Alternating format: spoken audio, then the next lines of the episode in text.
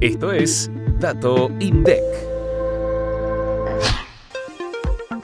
El costo de la construcción en el Gran Buenos Aires se incrementó 6,2% en enero de 2023 con respecto a diciembre y 97,9% interanual. El capítulo Gastos Generales tuvo un alza de 6,8% y se destacaron las subas en el servicio de alquiler. El de contenedor tipo volquete fue el más alto, con una variación intermensual del 20,3%. Por otro lado, el costo de la mano de obra se incrementó 6,6% con relación a diciembre. La división materiales aumentó 5,6% en promedio. Las mayores subas se presentaron en los grupos de cables y conductores de media y baja tensión, con un 10,9%, seguido de aberturas metálicas y rejas que registró una suba de 10,5%.